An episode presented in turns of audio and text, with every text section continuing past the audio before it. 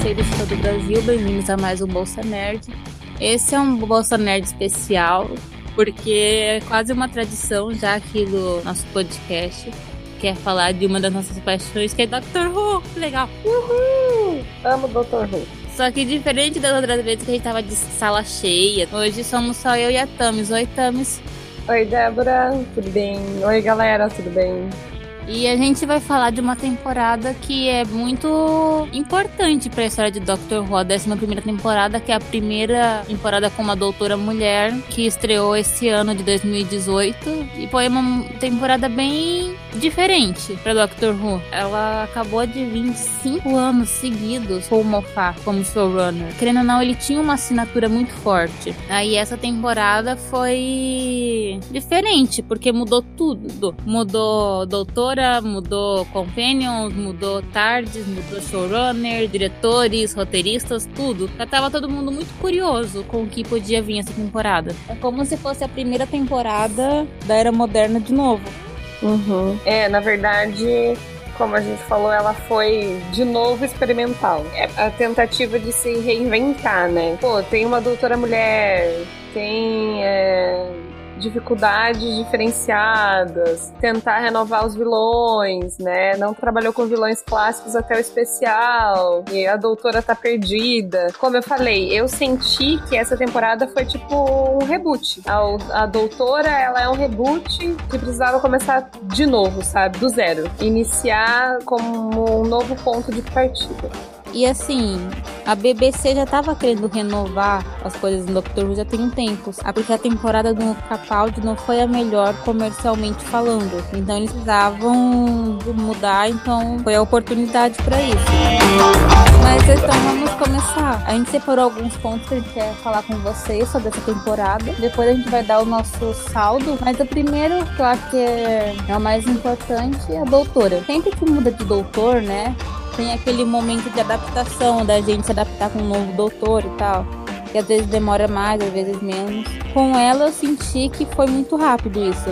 Logo no começo que ela assumiu, tipo, ah, beleza, ela é a doutora. Ela assumiu, na verdade, como eu falei, como se fosse um reboot. Ela tentando se descobrir como doutora, né? E a gente tentando acompanhar essa redescoberta dela mesma, assim, sabe? Foi quase como a gente aprendendo como um doutor aprende a ser doutor. Então eu achei ela bem energética, bem malucona, já logo no começo tentando resolver tudo, mas não sabendo muito bem como fazer. Sabia que ela podia resolver, mas ao mesmo tempo ela não sabia exatamente como. É, foi interessante, assim, construir tudo do zero, né? Inclusive a chave dela, Sônica, eu achei interessante. Eu acho que a Jory, ela é uma atriz muito completa. Ela mostrou que ela tem habilidades para drama, para comédia. Eu acho que ela desempenhou muito bem o papel. Eu não tenho que criticar da atuação da Jory. Como você falou, a doutora ela é meio que um reboot. O doutor sempre teve esse caráter meio dúbio, sabe? E esse foi a primeira vez que ela não tava tipo, ah, será que eu sou boa? Que você não viu essas sombras nela, que ela já era muito bem resolvida.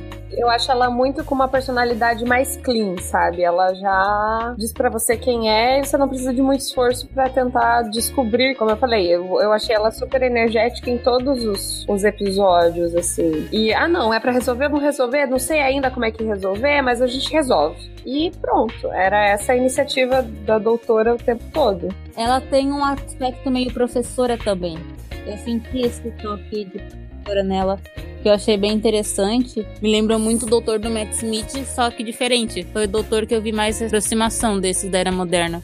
Eu acho que importante para o desenvolvimento dela foi também os companions, né? É tudo novo. Ela não sabia quem ela era, não tinha ninguém para orientá-la. Ela teve que começar do zero, descobrir do zero, assim como ela estava descobrindo quem ela era. Ela estava descobrindo sobre os companions, os companions sobre ela e uh, essa série falou mais de aventura e de redescobertas, talvez. A Jory desenvolveu muito bem o papel dela. A gente vê que ela é uma doutora que gosta de ajudar as pessoas, ela gosta de estar com pessoas. Apesar dela não saber o que ela tem que falar quando tá em muita gente, ela tem essa coisa afetiva. Você vê que ela tem uma empatia muito grande. Ela é muito cientista, ela tem um toque de cientista muito grande. Ah, eu vou inventar coisas. Ah, eu já sei o que tenho que fazer. Ela é muito engenheira Uhum. E ela é muito amável também, né? Dificilmente você ignora ela e não tem aquela questão de você não se aproximar dela. Ela é muito simpática, assim, né? Até com os próprios companions, assim, eles não têm dúvida de segui-la para onde quer que ela for. Mesmo que ela não saiba o que, que ela tá fazendo. E agora, falando em companions, né? Esse é mais um ponto que a gente tem que comentar dessa temporada, os companions. Nós tivemos três companions, casa tava cheia, eram quatro pessoas na tarde. E foi uma experiência, assim, a gente já tinha comentado em podcasts anteriores que a gente queria ver uma pessoa mais velha. Então a gente teve três companions essa temporada, o Graham, a Yas e o Ryan. Sendo o Graham e o Ryan parentes, e a Yas é amiga deles, né? Fui eu, tá? Então eu acertei. Então, eu achei que essa temporada é assim, eu, primeiro que eu tô esperando. Eu tô esperando que cada temporada desenvolva melhor cada uma das companions, sabe? É, no caso, essa temporada eu senti que eles desenvolveram melhor os dramas do Ryan. Que tinha sua avó, que tinha o. Eu não sei, avodrasto que fala, que não era o avô dele, mas era casado com a avó, a aceitação, né, de que ele é parte da família também. E a Yas, que é amiga da escola dele, ele tem toda uma dificuldade motora, né? Então mostra ele sofrendo para se aceitar. Eu acho que essa temporada foi para desenvolver ele todas as dramas que ele tem, né? Por ser criado pela avó, por ser abandonado pelo pai, por tentar aceitar um novo membro da família. Então, eu tô torcendo para que desenvolvam melhor os outros personagens em outros momentos, né? Mas como eu falei, eu acho que a Yas vai ser uma das últimas a ser desenvolvidas, até pela própria questão de ela ser muçulmana, né? Então você tem que fazer com que as pessoas se acostumem com o fato de ter uma personagem muçulmana, porque a gente ainda vive numa cultura anti-muçulmana, né, anti-islâmica, e tô vendo que eles estão construindo a cada passo. E o Graham, ele é excelente, né? Aquele voo que a gente quer ter, que tenta ajudar, tenta resolver, sabe que a gente precisa daquele amparo. Ele é o amparo do Ryan, apesar de ele não querer muito, né? Tenta defender como um parente de verdade, ele assume essa função de, de avô. E também tem uma história aí que talvez desenvolva mais pra frente, que é a questão de ele ser um paciente em remissão de câncer, né? Pessoas diferentes que ajudam ela em diferentes momentos. Então vamos ver o que aguarda para as próximas temporadas. Eu acho que essa temporada quem brilhou mais foi o Graham mas até porque o ator ele se destacou mais, ele é um ator muito bom, ele é um personagem mais carismático, então gente, eu acho que é natural a gente se afeiçoar mais por ele. Mas realmente, em termos de desenvolvimento de personagem, o Ryan teve um desenvolvimento maior. E como ele e a história dele do Graham eram juntas, então automaticamente de um desenvolvia o outro. Mas eu acho que o Graham brilhou mais para mim, mas é muito mais pela questão do personagem e do ator que foram muito carismáticos. O Ryan, tem gente que não gosta dele, mas eu gostei do personagem. Eu acho que ele é um jovem de 19 anos comum, sabe? Tá buscando se descobrir e tal, o que gosta, ele tem seus problemas. Apesar da treta dele com o Graham, dele demorar pra aceitar ele, ele se mostrou muito maduro em muitos momentos. É isso, a Yas, eu acho que é meio que unânime que a Yas foi a mais apagada dessa temporada. Ela é simpática. Eu acho que a personagem, ela é animada, você vê que ela é uma soldado da doutora. A doutora diz, Yas, vai pra lá. Ela vai, Yas, faz isso, ela faz. Ela é uma soldado. Mas ela não brilhou pouco, até em momentos em que mostrou mais da vida dela, como a família dela, no episódio das aranhas ou da avó dela, que eram tramas dela, né? Ela, mesmo nesses episódios, eu acho que ela ainda não apareceu tanto, ainda não dá de saber a quem é a Yas. Como você disse, ela tem uma questão muito forte, que é a questão dela ser muçulmana, e a gente tá vivendo uma era de anti-islamismo muito forte.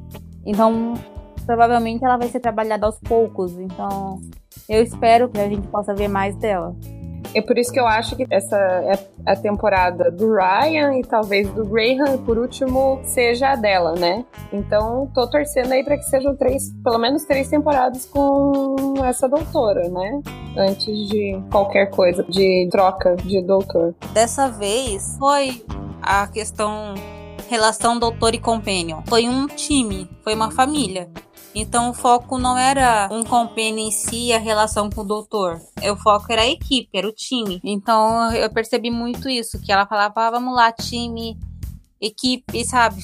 Até que ela encontrou, ah, nós somos uma família, né? Então. E quando eles vão agir, ela diz, ah, você vai fazer isso, você faz aquilo. Eles agem em conjunto. Então achei interessante. É, foi uma relação mais é, não foi íntima entre o doutor e a companion, mas sim de ela administrando uma equipe, né? E sabendo delegar. Então isso é interessante, é uma dinâmica um pouco nova, né? E agora sobre os episódios. Essa temporada foi mais curta. Nós tivemos 10 episódios só. E um especial de Natal. Não foram episódios longos como nos prometeram que seriam. Foram episódios de 45 minutos, mais ou menos. E foram episódios soltos. Foi bem procedural. Teve episódios muito bons. Teve episódios que eu achei excelentes. Teve episódios que eu me senti mal de tão ruim que era eu não sentia isso desde a segunda temporada. Para mim, a maioria dos episódios ficaram na média, sabe? Teve uns muito bons, uns muito ruins e outros que foi, ah, legal, foi ok, simpático. É, quando a gente tava comentando sobre como foi essa temporada, sempre digo que ela foi. Vamos experimentar um novo formato. Talvez um formato um pouquinho Netflix, que é aquela coisa de menos episódios mais aventuresco, mais comercial. Eu senti que foi extremamente comercial essa temporada, assim, sabe? Muitas referências. Então, alguns episódios eu pude me sentir, por exemplo, o primeiro episódio como num filme do Predador. Teve um outro episódio que me lembrou muito Alien. Teve outro episódio que me lembrou Mad Max. Então, sabe aquilo de você buscar referência na cultura pop para você criar um, uma coisa mais sci-fi? Um, é misturar referências pop com sci-fi do, do Doctor Who. Bem comercial mesmo, assim. Acho que a aracnofobia também, né? Que é o episódio das aranhas, assim. Pra mim, o maior problema foi na resolução de muitos episódios que eu achei muito apressada. Ia bem, chegava no final, né? Era isso. E eu acho que assim. Simples, né? Na verdade, bem simples. Sim. E parecia uma ameaça tão grande, daí tipo... Ah. E eu acho assim, o Tibbs, ele não é um grande escritor de sci-fi. Ele não é, ele sabe disso. E ele veio, querendo ou não, sucedendo um, um roteirista que o Moffat fale o que for. Ele teve muitos defeitos, mas quando ele queria pegar o sci-fi, ele virava a tua cabeça do avesso. Então, ele teve que andar num caminho seguro. Sim, e aí você sente isso. Sei que eu tô trilhando um caminho seguro, eu não vou pisar em ovos, eu vou na solução básica mesmo, vou naquela coisa mais comercial mesmo, vou conquistar novos públicos, vou no aventuresco que eu me garanto melhor, vou na referência pop e um pouco sci-fi para me garantir, para que na próxima temporada eu consiga, tenha tempo para fazer algo maior. Mas como tá, é tudo muito reboot, é tudo muito, né, novo, é o recomeçar, então eu posso caminhar devagar e com segurança. É o que a gente queria? Não é mas caminhou ali na segurança para garantir próximas temporadas, né? Sim, ele tentou um caminho seguro, nem sempre acertou. E assim, mais uma vez, eu falo, falo em referência ao Mofá, porque quando a gente fica tantos anos com um roteirista como ele, a gente se acostuma com o jeito dele, a gente mesmo criticando, mas ele a gente estava acostumado com o tom dele que era frenético, que era emotivo, era shakespeariano, era dramático. Aí a gente vem de uma temporada muito mais comedida, muito mais simples, sem tanto drama, sem tanto, sabe, sem explodir o mundo, sem transformar ninguém em Cyberman, sem. Ah, a gente fica dá esse choque pro telespectador. Porque a gente comentou muito em off, né, Débora, sobre essa temporada. Aí uma das coisas que acho que foi até você que levantou, falou assim, depois daquele final, né, do doutor, é, do Capaldi, dando aquele discurso maravilhoso, daqui de, de trazer tipo um monte de coisas de volta do clássico, né, trazer o primeiro doutor, tinha, você tinha que ou você errava muito feio ou você acertava. E no caso, se errasse muito feio, não teria outras oportunidades, acabou. Então, entre errar muito feio para fazer algo muito grande e estar seguro e garantir próximas temporadas, prefira o seguro e garantir próximas temporadas. Então, eu acho que foi uma jogada meio comercial para você garantir o futuro só. E assim, a gente veio de um final de temporada, como a gente tá falando. Acabou a temporada passada, ele trouxe só dois mestres, só. Colocou o Cyberman de Monda, terminou com aquele discurso de tipo, eu tô sozinho, sem estrela, sem. É uma coisa que te jogou. que fez qualquer Rubian virar tipo sabe, arrebentou os corações e aí no especial de Natal ainda traz o primeiro doutor. Como é que você supera isso? Não supera. Você tem que andar no seguro e ainda mais que você tá com tantas novidades. Trazer uma doutora mulher não é fácil, porque ela já veio carregada de muitas então não dava para ele pirar logo no começo. Se eu não me engano, é uma pausa de um ano, né, que vai dar no Dr. Who dá tempo de ele trabalhar mais, né? Aprender. É, é, que assim, também uma das coisas que a gente comentou é que o Moffat teve uma chance de, de antes de assumir de vez o Dr. Who, ele teve chances para escrever roteiros, para trabalhar junto com o Davis. E agora não, né? É tudo do zero. Ele aceitou com uma grande responsabilidade que é trazer uma doutora mulher. A gente tá esperando o que é que vai. O que é que mais ele pode trazer. Assim, uma coisa que eu percebi no Tibes é que ele anda no seguro, mas ele também é corajoso. Ele mata pessoas sem dó. Sabe? Ele matou a Grace, a companion ideal no primeiro episódio. Outros personagens morreram ao longo dessa temporada. Morreram mesmo. Ele colocou um episódio inicial totalmente sem tarde, sem nada, assim, sabe? Nada, nada. Tratou sobre assuntos extremamente difíceis de tratar, que é segregação racial, que foi a questão do da Índia e do Paquistão, que são extremamente difíceis, assim, né? Se você for parar pra pensar. Já colocou uma, uma companion muçulmana, mulher, Sim, e por sinal, agora que a gente tá falando de episódios, eu tenho que dizer que o Rosa e The Demons of Pandia foram esses episódios excelentes na história de Doctor Who. Só precisava dizer isso, mas depois a gente vai abordar mais isso. Mas eu senti. Você sentiu falta ter um arco na temporada? É o que a gente espera, né? Eu acho assim, se ele dissesse, ah, vai ser procedural sem arco, beleza. A gente sente falta, sente. Mas se é pra ser procedural, é episódios soltos que faça direito. Então, pra que me inventar de trazer o vilão do primeiro episódio no último, só pra, só pra dizer, ah, teve um arco? Não sabe? precisava. Eu acho que se ele tivesse desenvolvido o drama do Tim Shaw, daquela raça UX ao longo da temporada, teria sido muito legal. Aquele final, aquela final teria sido muito mais interessante. Mas aí você vê assim, que ele fez só pra Olha como aquele vilão Sim. que eu coloquei no primeiro episódio era bom. Mas não foi dessa Esse vez. vilão que eu criei era eu bom. Eu acho que não, isso vai com certeza vai mudar, né? Acho que uma das coisas que fez ter cada vez mais esperança foi o como foi trabalhado o episódio especial, né? Foi incrível, sim. Foi muito bom. O retorno de, de vilões clássicos, né? Ele fez bem. Eu acho que ele estava segurando exatamente para poder trabalhar melhor, né? Ter mais tempo para produzir e para roteirizar o último episódio, né? O episódio especial. Que também foi especial por não ser no Natal. Sim. E foi estranho. Foi estranho passar foi um estranho. um Natal sem Doctor Who. Era uma tradição, tipo, dia 25, ah, vou ver, sabe? Mas é o especial de ano novo, por sinal excelente. Eu acho que ali ele mostrou que não precisa ir tão longe para trabalhar Doctor Who, sabe? Que ele pode usar vilões clássicos, que não que Doctor Who você pode criar sua identidade, mas sem fugir do que Doctor Who é. Mas agora andando um pouco o podcast, falando sobre a equipe, que mudou quando muda showrunner, geralmente muda tudo, diretores, compositor, essas coisas. O que, que você achou, Tami, dessa mudança técnica?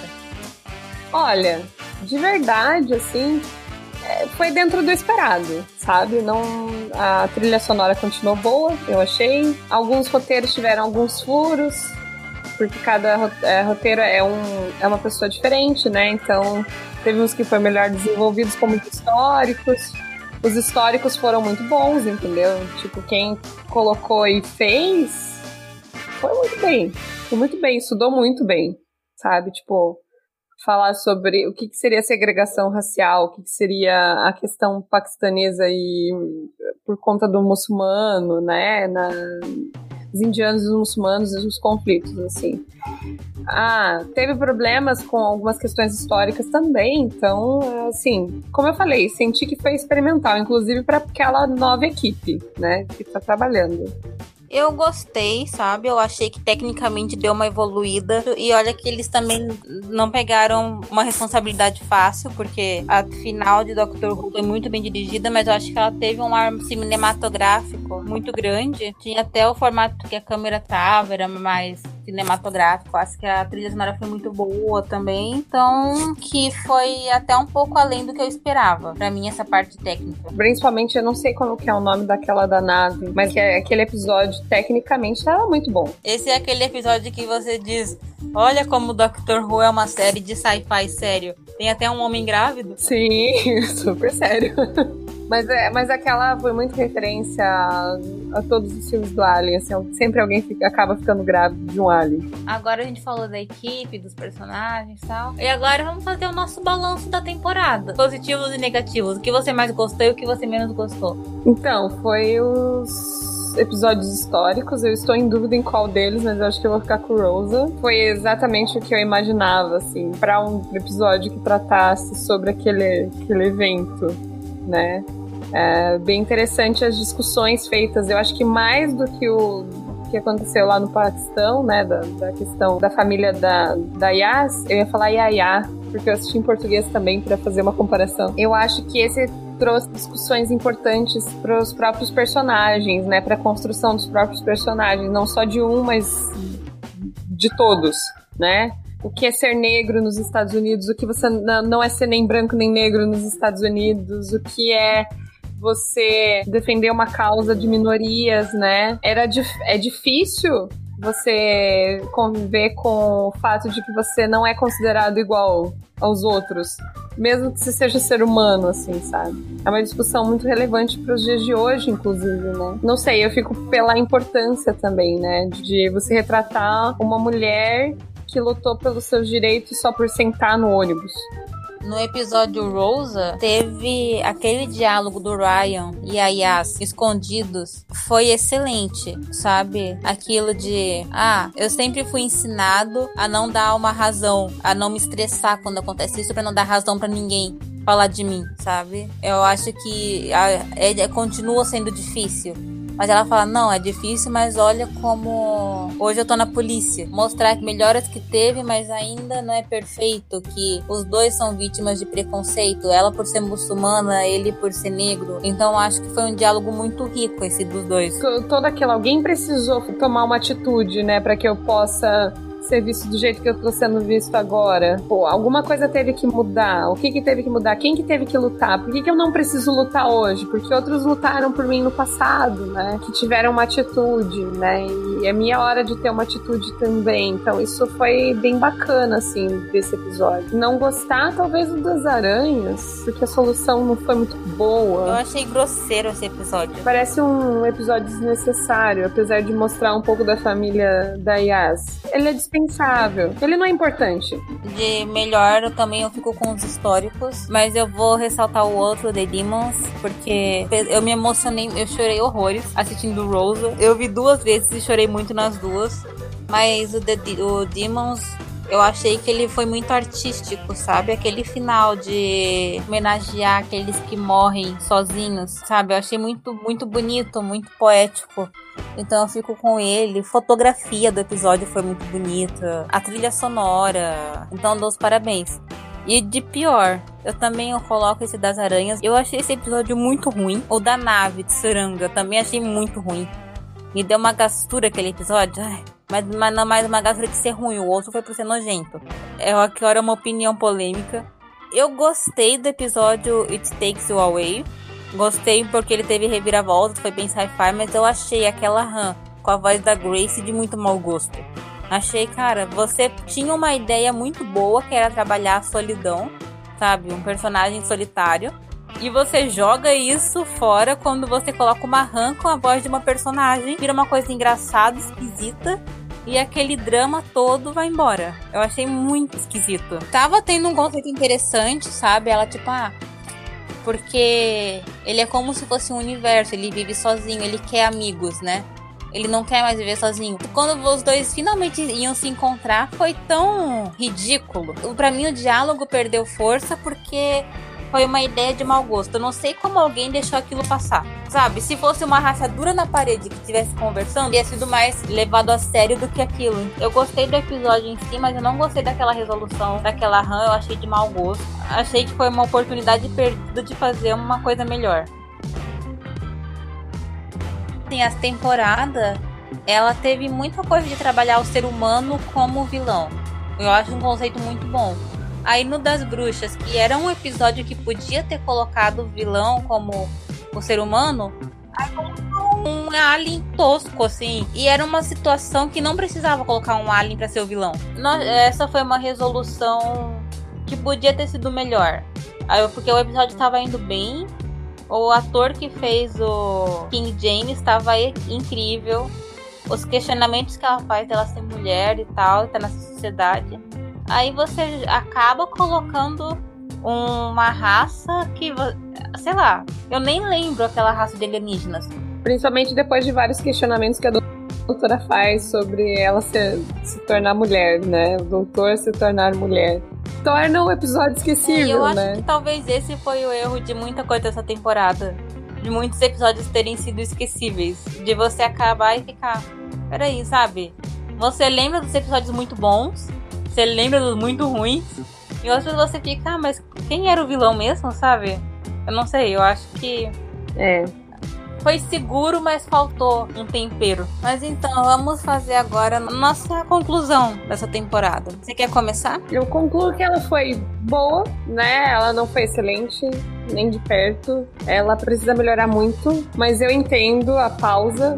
Eu entendo que é pra reestruturação, ver o que errou, o que acertou e construir, né, uma próxima temporada. Eu entendo a responsabilidade que se tinha. Eu esperava um pouco mais, mas no geral, assim, teve episódios realmente muito bons, memoráveis, mas teve, como a gente falou, né, episódios que poderiam ser muito bons e foram esquecíveis. Então, e gostei das referências também. Eu acho que para um público que está chegando agora para ver Doctor Who ou Doctor Who, eles vão aceitar assim pelas referências pop. Os caras, eles tentaram fazer algo mais comercial para divulgação, entendeu? Foi ok. Foi uma temporada ok. Eu acho que é o que eu tenho a dizer também. Se é contar o episódio de ano novo. É da maneira de falar episódio de Natal, né? Parte da temporada, para mim, aumenta o crédito da temporada, mas em geral foi uma temporada boa. Teve alguns momentos muito bons, alguns muito ruins, mas em geral foi, foi razoável, foi boa. Não foi aquela de tipo, ah, nunca mais quero ver Doctor Who na vida. Mas também eu não acabava o episódio, meu, eu preciso ver Doctor Who, como já aconteceu antes. Mas eu, tô, eu espero. Eu acho que ele, como você disse, ele tem um ano para se reestruturar um ano para ver onde errou, para ver o que pode melhorar. E vamos torcer, a gente sempre torce por Doctor Who, Who. Eu acho que ele tem uma oportunidade muito boa, como já mostrou, de trabalhar a questão das minorias. Eu acho que o Ryan é homossexual, por sinal, mas deixa isso quieto. Eu acho que é, a gente vai ter que esperar para ver. E, e é isso. A gente vai ficar um, esse ano inteiro sem Doctor Who e vamos esperar coisas boas venham. Quem quiser continuar acompanhando o pessoal de do Doctor Who Brasil, tá fazendo review da série clássica, dos arcos.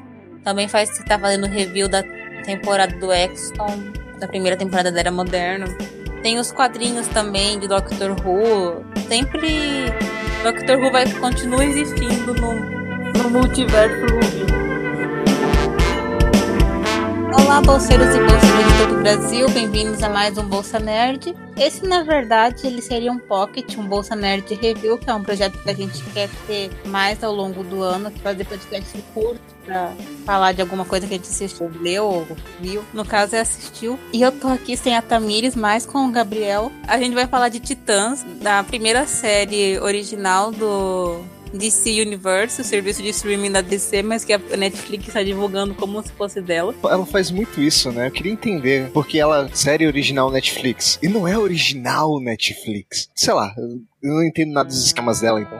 É, mas enfim, é uma série do DCU que tem sido distribuída ao mundo pela Netflix. É uma série que ela gerou bastante polêmica antes de ser lançada, porque era um visual dos personagens que não estava agradando. Ela chegou com muita desconfiança, daí ela veio com um trailer violento Aí a gente ficou assim, aí quando estreou, foi uma surpresa. Ela foi diferente do que eu esperava que ela ia ser. O que você achou, Gabriel? A primeira coisa que a gente pode dizer dessa série é que ela realmente é corajosa. Ela apresenta o Batman como um antagonista do Dick Grayson. Ela vai fundo na questão do Batman ser um maluco completo ela trabalha muito bem personagens. Ela não é realista, mas ela é pesada, ela é dark, tem essa pegada e funciona ela tem uma proposta que ela cumpre muito bem. Sim, e eu acho que até o visual dos personagens combina com tudo que ela está se propondo, que é uma coisa um realista bizarro, meio sujo, uma coisa, sabe? Eu não chamo de realista porque o pessoal confunde muito realismo e sombrio. Você pode ter algo realista que não seja sombrio, e você pode ter algo sombrio que não seja realista. Ela é sombria, ela não tenta ser realista, ela abraça o universo inteiro. Ela falou de Superman, ela usa uniformes cafonas pra cacete, mas divertidos, na Rapina e na Columba. É quadrinhos, é, tá lá. Então não são coisas realistas, não é, não é Nolan sabe? Que tudo é pensado, tem uma utilidade. As antenas são porque tem que ele capta o sinal de não sei o que. Não, ela é sombria, tem esse clima mais dark, mas ela abraça a galhofa, entre aspas, ela abraça os quadrinhos, ela vai fundo na fantasia, muitas vezes. Ela tem elementos de terror, ela tem alguns momentos até de jump scare. Então acho que é, é por aí. Acho que é bom fazer essa diferença entre sombrio e realista para não confundir. Como você disse, ela não é realista. Ela não aborda, por exemplo, Man of Steel de como seria o Superman no mundo real. Mas eu acho que ela trata algumas abordagens pessoais dos personagens de uma forma crua das coisas. Crua de quando mostra violência, é uma violência crua. E ela tem essa coisa é, visceral. Né? Ela é uma série muito intensa. Sim, ela é verossímil em muitos aspectos. Você entende o porquê aquela pessoa tá assim, aquele personagem tá assim. Aliás, acho que é o grande ponto da série que ela desenvolve muito bem o personagem. Ela vai fundo nisso. Ela trabalha muito bem o personagem, em especial a Ravena e o Dick Grayson. São os dois melhores desenvolvidos ali. E você termina a série entendendo por que acontecem certas coisas. E eu acho que a cena de luta do Pop, ela choca pela violência, mas eu acho que o que mais choca é você ver uma pessoa tão violenta. Porque quando o Robin tá lutando, é uma coisa quase animalesca. Você vê que ele perde o filtro. Ela é brutal em alguns momentos, não por jogar sangue na tela, não. Você sente o impacto das coisas acontecendo. Logo, é, pode comentar com spoiler, né? Então, logo no começo, nos primeiros episódios, você tem a Columba sendo jogada de um prédio. Aquela cena é muito crua, é muito dura. As cenas de luta do Robin, você olha e fala: tá, eu entendo o que ele quer dizer com o Batman tá me fazendo por um caminho que eu não quero, tô perdendo minha humanidade. Que ele é mostrado. E eles abordam isso muito bem é até legal você ver o Jason Todd, o Robin favorito de ninguém, aparece mais pra frente com a melhor representação do Jason Todd já feita. Ele é um babaca completo. E é legal você ver o. Porque o Jason Todd aparece, ele é o cara que, ah, eu chego lá, eu bato mesmo, isso aí. Ele abraça essa violência, uma violência que o Dick tá tentando se afastar. E algo trazendo ele, puxando ele de volta e vai culminar com, no final da temporada aquele gancho que mais pra frente a gente vai falar. Só que assim, em termos de trama, a gente vê que a série ela aborda é a trama da Ravena, da Rachel, é a trama da Ravena que leva a um protagonismo de Dick Grayson. Eles são os principais de fato da série. A Estelar tá muito bem no papel, a atriz é muito carismática. Aliás, o cast de todos tá muito bom. Eu só faço um adendo porque, apesar do Mutano estar muito bem no papel, o ator que escolheram é muito mais velho que a Ravena, então fica meio bizarro o interesse amoroso dos dois. Fica, mas você releva isso. Você finge que aquele ator tem realmente 15 anos. Você finge. Você aceita. E ele tem uma genética boa que disfarça muito bem. Você vê que é um cara muito mais velho, mas você consegue entrar ali na trama. A trama ela se passa a Ravena, que ela começa a descobrir um lado muito sombrio nela, que ela começa a ser perseguida por causa disso. Aí nisso ela encontra o Dick Grayson. Aí a série trata de vamos proteger a Ravena disso tudo que tá acontecendo ao redor dela, dessas pessoas que estão atrás dela, toda essa catástrofe. Então é uma série que a trama é de proteção à Ravena, a Rachel. E seria, como o Dick seria a primeira pessoa a assumir isso. E a Estelar, a Corey e o Mutano vão entrando na jornada, cada um de uma forma. O Mutano foi o último a entrar na equipe, né? O Mutano demora a aparecer, na verdade, né? Ele tem a aparição lá no primeiro episódio, no finalzinho, Sim. mais como um easter egg, e depois ele só vai aparecer, acho que no terceiro, quarto episódio que aí ele entra de fato aí na série. É você vê também que no começo, você vê que tudo é muito. O que une as pessoas seria a Rachel, porque a Corey ela aparece porque ela tá procurando a Rachel. Então, tudo isso, essa esse mistério dela, essa perseguição à vida dela que une os personagens e que vai conduzindo eles para lugares na trama. A Rachel é o MacGuffin da série, por assim dizer. Ela não chega a ser um MacGuffin porque ela é um personagem bem desenvolvido, ela não é só um objeto de roteiro, mas ela acaba movendo toda a trama. Toda a questão dela com o Trigon, com a seita, com a mãe, é tudo vai sendo apresentado aos poucos. No começo, a apresentação da Estelar eu achei ruim. O primeiro episódio ele apresenta Estelar de uma maneira que eu. Ah, sério que ela perdeu a memória? Sério, é Born do espaço agora? Eu achei meio clichê. Mas vai melhorando com o tempo. Vai, é, ela, ela, é uma das, ela é uma das personagens muito legais. Ficaram reclamando de mimimi, de mimimi. Ela é uma das coisas mais legais na série. A atriz é muito boa a personagem, ela foi uma das que recebeu mais hate, né? por ela ser uma atriz negra e as pessoas não entendem. Puxa, como é que você pega uma personagem laranja e coloca é, uma atriz negra? Diz que você é, não é, tinha uma tão parecida. Eu, eu acho que as pessoas queriam que chamasse Donald Trump, porque ela é a única pessoa laranja que eu, que eu já vi. Sim, mas a gente viu que ela teve uma personagem que sofreu com racismo, sabe? Porque a gente vê que o Mutano ele também não tá na etnia original do personagem, o Dick Grayson também não tá, e nenhum deles sofreu tanto hate quanto a Anne por ser a Estelar. E ela foi a personagem que mais surpreendeu porque ela ela tá simplesmente fantástica com Estelar. E assim, se você olha, se você vai buscando nela Estelar dos Jovens Titãs em Ação ou do, ou do desenho não vai encontrar. Isso é para dizer de todos os personagens. São personagens que funcionam muito bem nesse universo. E esse universo é uma abordagem diferente de tudo que você já viu. Sim, mas a Estelar, ela me lembra muito a Estelar dos quadrinhos, especialmente dos anos 80, do Pérez, sabe? Essa personagem violenta, intensa. Eu acho que essa série é tão diferente da fase do Pérez que eu não consigo traçar um paralelo.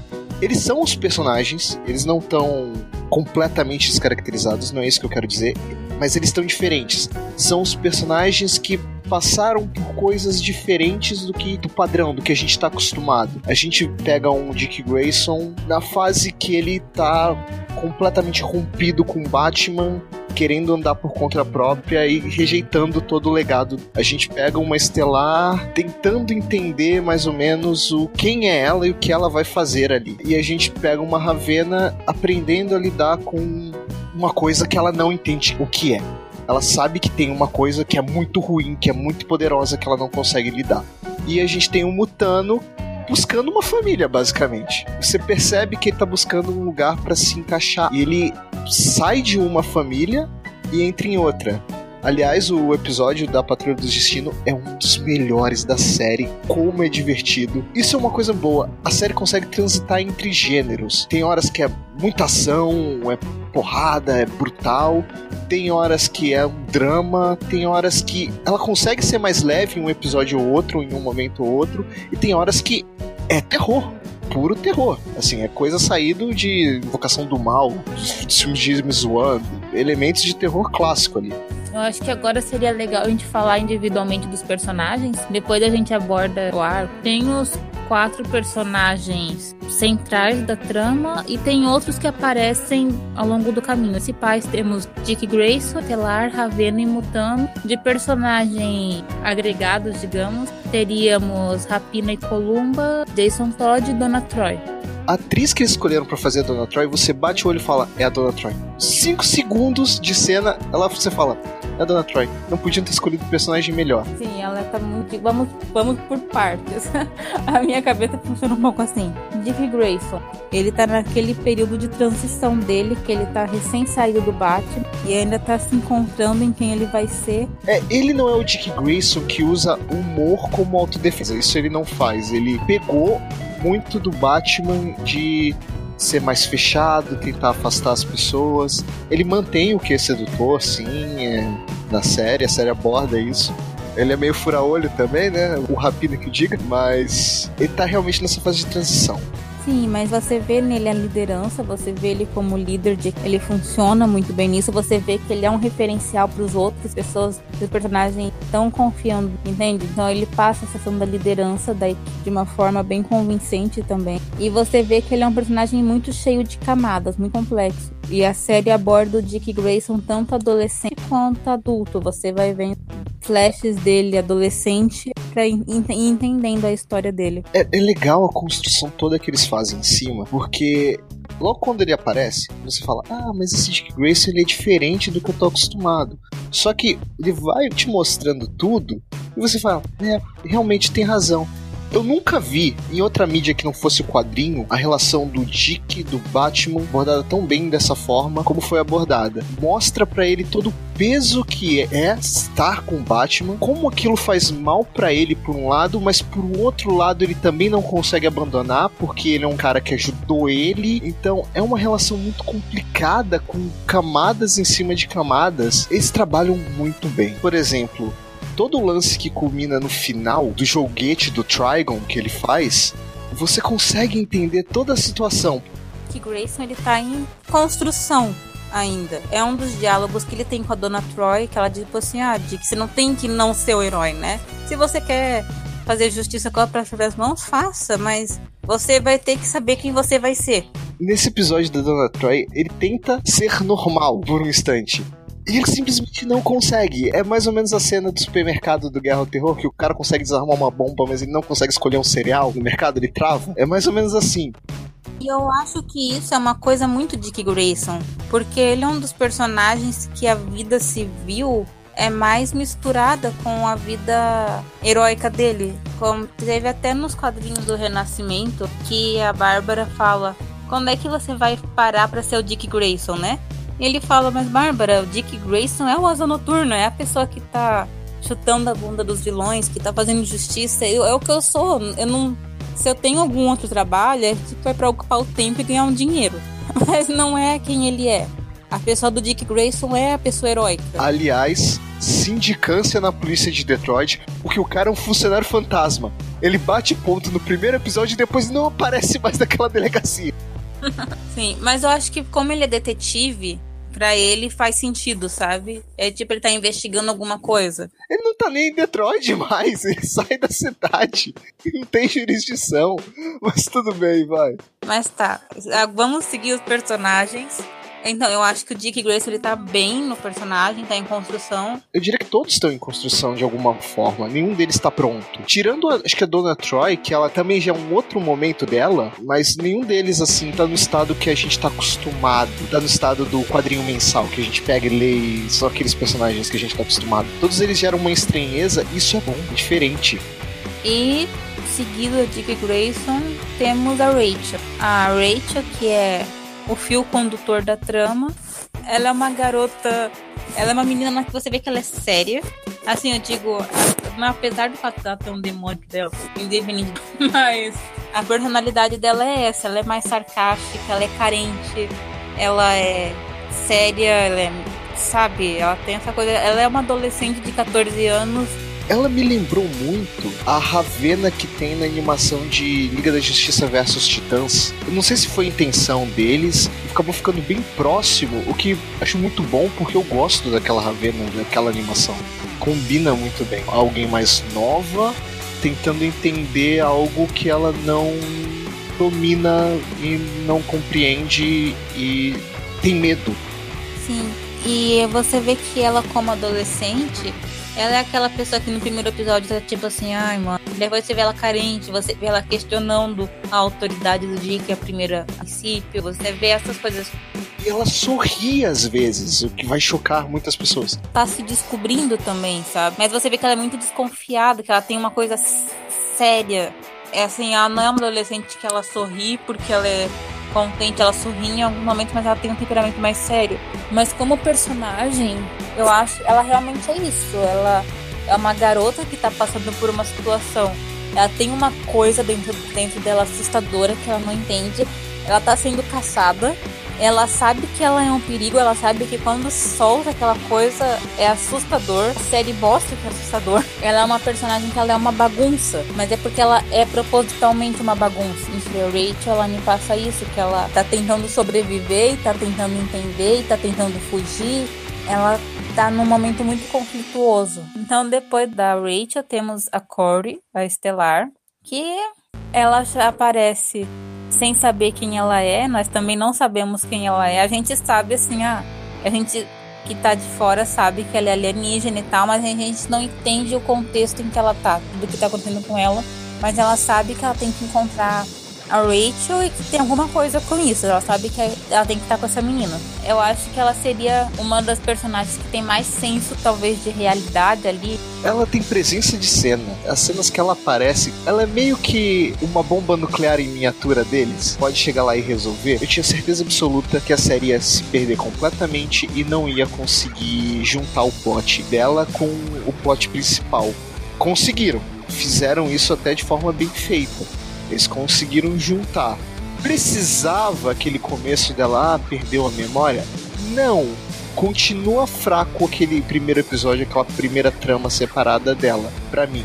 Mas passa, assim passa. Depois que ela se junta à turma, a coisa melhora. Sim, e você vê que ela tem essa coisa de autodefesa, sabe? Ela é uma pessoa que faz o que tem que fazer.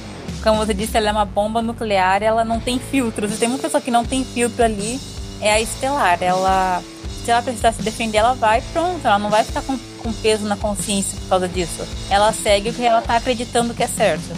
Inclusive, se alguém estiver batendo na porta do banheiro e ela estiver perto, sai de perto, porque ela não sabia que a Ravena tava lá em uma, uma cena.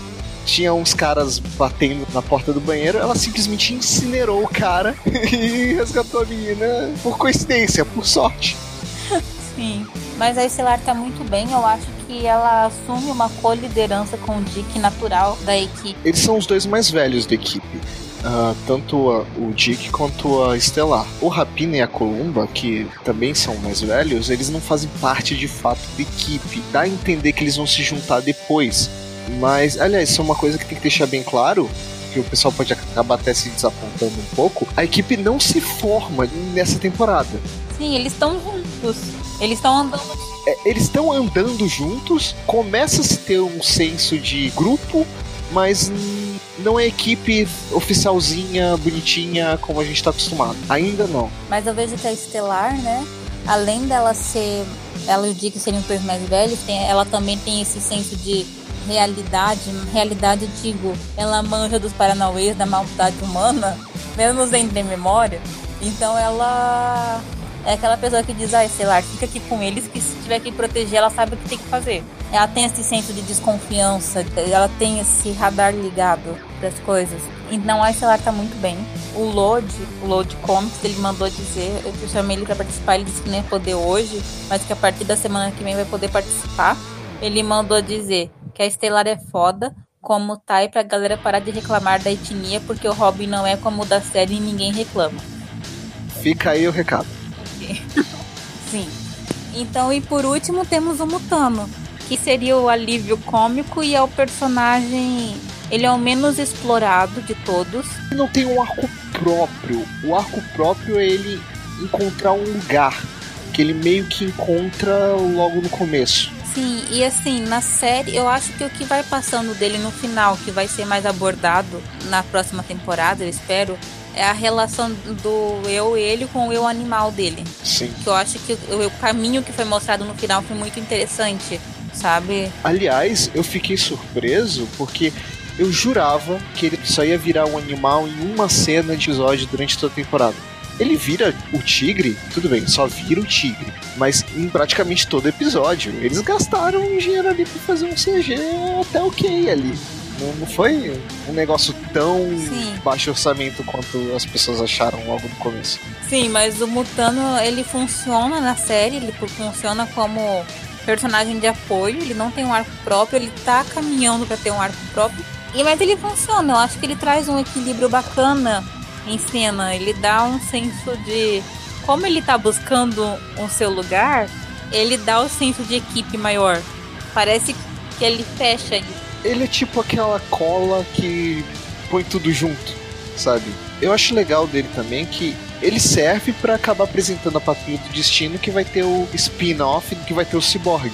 Por favor, façam uma junção que eu preciso ver os dois juntos. Ah, vai ter crossover, pode ter certeza. Se bobear, vai ter crossover com o Monstro do Pântano também. Aí é isso, dos personagens principais temos esses. De personagens agregados, coadjuvantes, os principais deles seriam o Rapina e a Columba, que estão muito bem. Eu acho que a série seguiu um caminho muito corajoso com eles, especialmente com o Rapina. O episódio que aborda a história deles em si é muito forte. Apesar de ser um fillerzão, mas é uma. Eu acho que o episódio ele podia ser no começo, mas acabou sendo no final, e dar ainda mais uma impressão de filler. Mas é um episódio bom. Sim, é um episódio muito bom, muito corajoso também. Porque a história do Rapina não é uma história fácil de, de abordar. E eles abordaram. Acho que os dois são um casal que você gosta de ver os dois juntos. Eles têm uma química muito boa em cena. Bom, o Dick Grayson não gosta de ver os dois juntos. mas olha de quem tá falando. E os uniformes, eles são extremamente cafonas. Eles funcionam, mas é muito cafona. Muito cafona. Sim. Daí depois a gente não sabe porque ninguém leva os heróis a sério. Assim, eu digo, no senso comum, mas na série eles funcionam muito bem. Eu fiquei com vontade de ver uma série deles, nem que fosse uma minissérie de quatro episódios. Eu acho que não precisa. Seria demais para eles dois. Acho que um episódio já tá bom. E põe eles no, no bolo ali. É, ia ser um bolo muito interessante, porque o Dick Grayson já mostrou bem claramente que ele tem sentimentos além dos fraternos com a Dawn. Acho que não tem nada de fraterno ali, mas tudo bem. Tá, mas os dois são muito bem colocados. Tem o Jason Todd, que você já mencionou, que é o Jason Todd. Tá extremamente fiel à representação de Jason Todd na tela. Ele é um babaca. Ele é um babaca. Especialmente como Robin, mas é muito carismático. Carismático por sua conta. Ele é um babaca. Vocês podem gostar de Jason Todd, mas vamos admitir, ele é um babaca. Ao Jordan tá engraxando os sapatos do quanto o Jason Todd é um babaca. Eu acho que seria uma boa disputa, mas eu acho que ele tá muito bem. Você vê que ele é o Jason Todd, aquela raiva, aquele senso de competição com o Dick. Começar a criar briga no bar do nada é o Jason Todd. Ai, tadinho. Mas enfim. Tadinho não, tadinho de quem tem que aturar o Jason Todd. Aí tem a joia da coroa das participações especiais, que é a Dona Troy, que é extremamente carismática. Ela é uma que eu gostaria de ver mais na série. Eu espero que ela se junte ao grupo. Sim, ela tem que estar no grupo. É legal porque ela já tá em outro momento. Todo mundo tá tentando se achar. Ela já se achou, ela já teve a sua jornada como herói. Ela falou: parei, tá legal, tô de boa. Vou tirar minhas fotos aqui, vou curtir a minha vida aqui. Vou fazer justiça de outra forma. Que ela, tipo assim, ah, eu vi que assim eu estaria ajudando mais do que daquele jeito, sabe? Então acho que o do arco dela é interessante, pelo pouco que mostra, você entende até quando ela fala, olha, a minha criação com as Amazonas foi assim, a sua foi assado. Por isso eu sou mais calma, mais tranquila com essas coisas. A dinâmica dela com o Dick é muito boa. É meio como uma dinâmica de irmã, mas afinal ela é mais velha, mais inteligente e mais bonita. Mais inteligente e mais bonita, sim. Então ela tá excelente. Ela já vai começar pra, pra próxima temporada lá, pelo gancho que ficou. Então, o último episódio tem toda a jornada. Tem um, um plot que eu achei meio meia boca da mãe da Rachel, que tem um plot twist ali. E no final era uma manipulação pra Rachel aceitar o Trigon e trazer o Trigon pra essa realidade. E o Trigon nessa realidade ele cria uma ilusão pro Dick Grayson para tentar cooptar o Dick Grayson. E a ilusão é: o Batman ficou louco, o, depois que o comissário Gordon foi morto e o Jason ficou na cadeira de rodas, ele decidiu matar toda a galeria de vilões dele. E mostra o Coringa morto, mostra o Duas Caras morto, mostra. mostra quase toda a galeria morta. E você vendo que ele tem um caminho de escolha. Sabe, eu acho interessante que ele mostra que ele coloca o Dick numa vida boa, que ele diz assim, olha, você não precisa ir para lá se você não quer, ele sempre tem uma opção. O caminho de escolha, mais ou menos, ele não teve muita escolha, ele foi manipulado pelo Trigon. Ele dá todas aquelas opções para ele para depois ir tirando uma por uma e dificultando a vida dele e levando ele para decisão que ele queria que o Dick tomasse, que é abraçar as trevas. O episódio é muito bom porque aborda toda essa dualidade da relação do Dick com Bruce. Ao mesmo tempo que por um lado ele admira muito Bruce, ele respeita muito Bruce, ele deve muito ao Bruce, ele não consegue mais ficar perto do Bruce porque ele é um buraco negro, ele tá sugando toda a luz que o Dick pode ter. E isso o Dick volta pra Gotham pra tentar conversar com o Bruce e falar: Para, você tá perdendo completamente a sua cabeça, você quase matou o Coringa. Só que aí o não adianta, o Bruce não dá ouvidos, o Bruce vai lá e volta para matar o Coringa de fato e matar todo o resto da galeria. E o Dick fala: Chega, Agora eu vou dar conta do Bruce. Eu vou acabar com o Batman. É legal porque você vê a visão que os bandidos geralmente têm do Batman. Aquela figura nas trevas que você não sabe direito de onde vem, que você não consegue ver por completo e que vai acabar com você em um instante. Nesse universo, criado pelo Trigon, o Batman acaba matando a Estelar também, e junto com uma porrada de policial. Só que aí acaba desabando a Batcaverna e tudo mais. E no final o Bruce fica preso debaixo dos escombros e o Dick vai lá e mata o Batman com raiva. E nisso que ele mata o Batman com raiva é como se ele estivesse abraçando as trevas definitivamente, é cooptado pelo Trigon e a série acaba e ninguém sabe o que vai acontecer pra frente. Por sinal, esse episódio era para ser o penúltimo da temporada. É, eles colocaram como último, porque eles não queriam encerrar. Eu acho que se a série fosse deixar para resolver tudo num episódio só, ia ter sido muito apressado. Mas foi eu tipo assim, cara, como é que você me encerra uma temporada assim, filho? Trigon, ele visivelmente vai ser o grande vilão dessa série. Se a série for ter 10 temporadas, ele vai ser o vilão da última temporada, que vai só ser resolvido de fato ali, no final. Mas eu quero ver o que eles vão fazer com o Dick. Porque não dá para montar os titãs sem o Dick. Então, essa questão do Dick ele vai ter que ser resolvido logo, vai ter que ser resolvido no começo. Eu não acho que ele vai passar uma temporada inteira nas trevas, de fato, como a sécula do, do Trigon, porque senão a gente vai ter mais uma temporada inteira assim, os montarem o grupo, eu acho que não. E também tem toda a cena pós-créditos, né? Connor Kent, Cadmus e Crypto importante frisar Crypto, o supercão. Mas então, eu acho que a série, a trama dela, ela tem seguido por um caminho interessante. Ela teve falhas no caminho, eu acho que ela teve muitos fillers. Eu acho que ela não teve tantos fillers. Eu acho que algumas coisas de plot acabaram sendo um pouco forçadas. Por exemplo, toda essa questão da mãe, como eu falei anteriormente, faz sentido? Faz sentido. Era até esperado? Era até esperado. Porém, foi de uma maneira meio. tem que acontecer, sabe? Precisa acontecer e precisa ser nesse episódio. Então acaba, a mãe acaba sendo uma ferramenta ali que poderia ter sido melhor utilizado. Sim, mas para mim, um dos maiores debates dos Titãs como grupo, né, é o que fazer com a Rachel.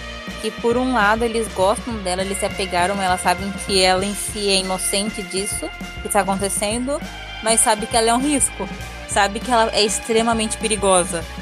Entendi. Eu acho que agora, nessa segunda temporada, esse debate não vai ser mais tão relevante, porque o risco que era ela trazer o Trigon já aconteceu. O Trigon já tá aí. E ela talvez seja a única pessoa que pode de fato parar o Trigon. E o Trigon, ele pode ter cooptado o Dick, mas não necessariamente ele cooptou ela também.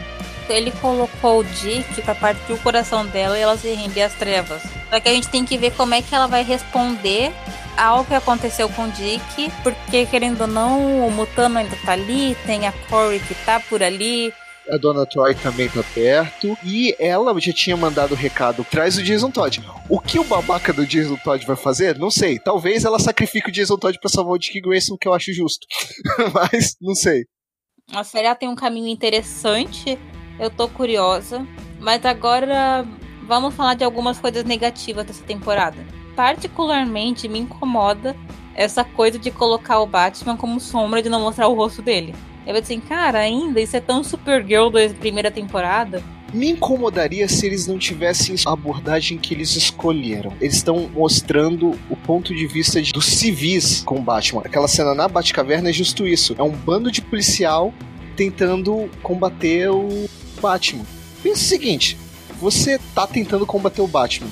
Você vai conseguir ver o Batman? O Batman não vai se deixar ser visto. Você vai ver uma sombra quando você vê uma sombra no chão. Então, ficou verossímil para mim. Não é algo que me incomodou. Não é tipo Smallville, que era uma série de heróis com um pouco de vergonha de ser herói no começo, sabe? Não é Arrow, que no começo tinha muita meio que vergonha de ser, de abraçar de vez tudo. Depois foi abraçando com, com um pouco, tanto Smallville também. O tempo todo ela tá fazendo referência, o tempo todo ela tá ligando com o universo. No episódio da Donna Troy, eles já falam algo de Liga da Justiça, Temícera. Talvez baixou lá um memorando dizendo não pode mostrar o Batman? Talvez. É um problema pra forma como eles abordaram? Não sei, para mim não. É, eu não gosto, eu particularmente tenho preguiça dessa abordagem, mas vamos ver no que é que vai dar. Vai que, né? Eu só espero que eles parem com essa coisa, porque eu sinceramente eu acho uma fórmula muito 2015, Supergirl em 2015. Acho que foi em 2015 que Supergirl estreou. Mas eu acho que isso foi um defeito Outra coisa que eu não gostei, eu entendo que é porque a série é sombria, mas em algum momento ela era muito escura. A fotografia é muito escura. Eu vi a segunda temporada de Demolidor, a segunda e a terceira temporada de Demolidor. Principalmente na segunda, tem coisas que são muito, muito escuras. Então, não chegou a me atrapalhar. Não, não tive que aumentar o brilho da TV. Mas eu digo, tem isso, eu acho que algumas coreografias tem que melhorar. Tem algumas coisinhas de furos de roteiro. Titans é uma série que ela é corajosa. Ela foi muito bem na temporada, mas ela não foi excelente. Ela tem coisas que ela pode melhorar. Eu acho que ela é muito boa. É uma série muito boa e muito corajosa. Ela tem erros, tem falhas, mas o desenvolvimento dos personagens e a história que te contam sobre esses personagens vale a pena e compensa. As cenas de luta eu gostei, não me lembro de nenhuma cena de luta que eu achei fraca. O que eu não gostei foram alguns plots alguns plots que eu achei meio. É, sabe? O plot da, da, da Estelar de Ah, perdi minha memória. Sério? Pra quê? É, isso já não foi algo que me incomodou, sabe? Ela tem uma trilha sonora boa, ela tem um figurino preguiçosinho, cansou ver o Mutano com aquela jaqueta eternamente, ele não levou nenhuma outra roupa. Parece desenho do pica-pau. Mas enfim, eu acho que Titãs é uma série que me surpreendeu. É uma série corajosa. É uma série que ela segue um caminho diferente de, outro, de que outras séries da DC têm seguido. Não, é totalmente diferente. Ela é totalmente diferente. Para começar, ela não tem a pegada CW de vamos fazer casaizinhos e triângulos amorosos e a Estelar e eles se relacionam. E mesmo a relação deles é muito física, né? No... Diria que a relação deles é mais física do que qualquer outra coisa. Não é uma relação emocional grande, pelo menos não nesse, nesse início. Mas, então, Gabriel, quais são as considerações finais sobre Titãs, a primeira temporada? É uma série corajosa, é isso que tem que ser dito. É uma série muito boa. Realmente é uma série que vai te entregar ali bom entretenimento nesses três episódios. É a melhor série de herói em todos os tempos? Não mas é uma série muito boa, é um começo muito bom, é um bom atestado de que vem coisa legal desse novo DC Universe aí, DC Flix, que você quiser chamar. É bem feita. Titans Go!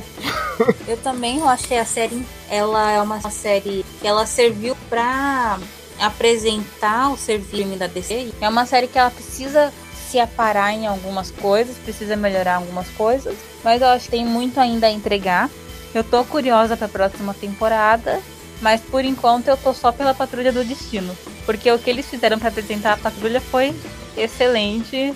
E, e é isso, pessoal. Coloquem aí o que vocês acharam dessa temporada, o que vocês acharam das nossas sobre a série. Comentem aí e. Comentem o que vocês pensam do Jason Todd, porque ele é um babaca. Então. então é isso, pessoal. Obrigada por estarem aqui com a gente. Continuem seguindo o Bolsa Nerd, continuem seguindo o Terra Zero. E assistam um filme dos Jovens Titãs em Ação também, que é uma abordagem muito legal dos personagens. Eu adoro. Mas assistam Jovens Titãs em Ação, o filme. É excelente a série também. Eu gosto muito, e quem não gosta é clubista. E também tá passando agora a nova temporada, a terceira temporada de Young Justice. Vamos falar dela para vocês mais tarde.